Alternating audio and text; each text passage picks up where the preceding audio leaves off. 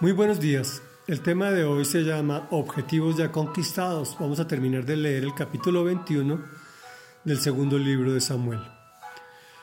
En contexto, David después de superar las rebeliones de su hijo Absalón y Sabá, tiene que enfrentar otro reto, pues Saúl le deja por herencia un pacto incumplido con las Gabaonitas que le cuesta al pueblo de Israel tres años consecutivos de hambre y a la familia de Saúl la muerte de siete de sus descendientes entre hijos y nietos para pagar dicha deuda. Y aquí retomamos. Los filisteos reanudaron la guerra contra Israel y David salió con sus oficiales para hacerles frente.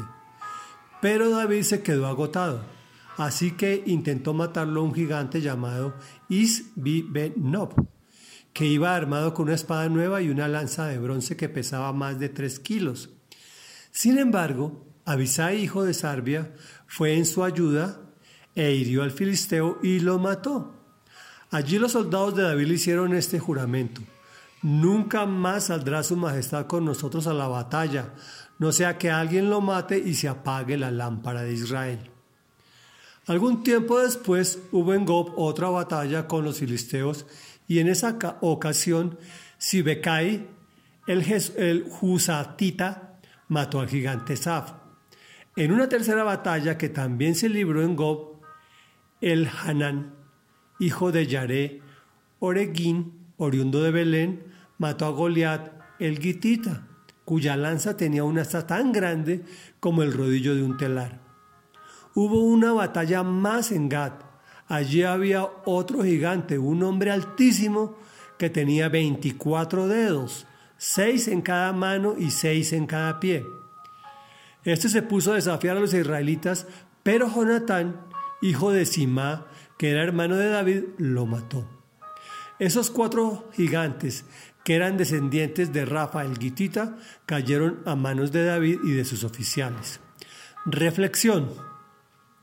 Podemos apreciar que David ya estaba mayor, pero quiso salir a la batalla con su ejército. Conclusión.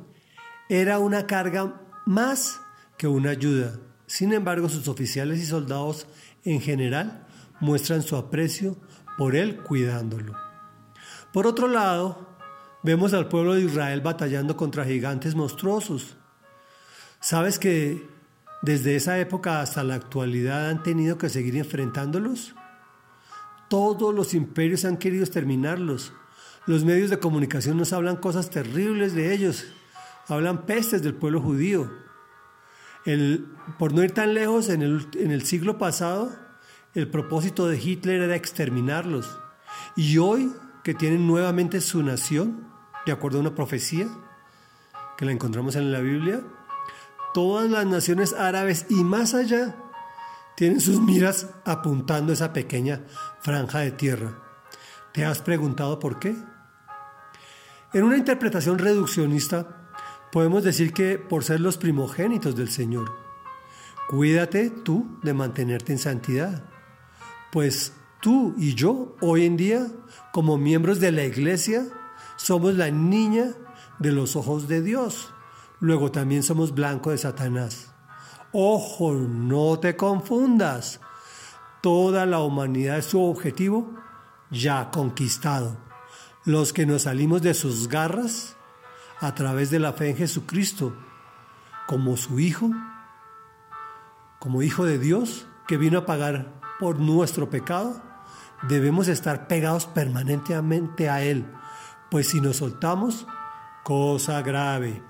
Oremos, Padre nuestro que estás en el cielo, Santo y maravilloso Dios, nos acercamos a ti agradecidos por aquellos amigos verdaderos que tú has enviado para que nos acompañen en este caminar por la vida.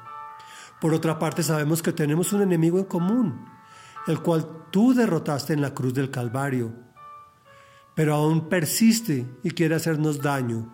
Sabemos que estamos cubiertos con tu bendita sangre y por lo tanto no puede tocarnos. Pero tenemos que venir a ti a confesarte que a veces nosotros mismos abrimos las puertas de nuestras vidas y les permitimos que él entre.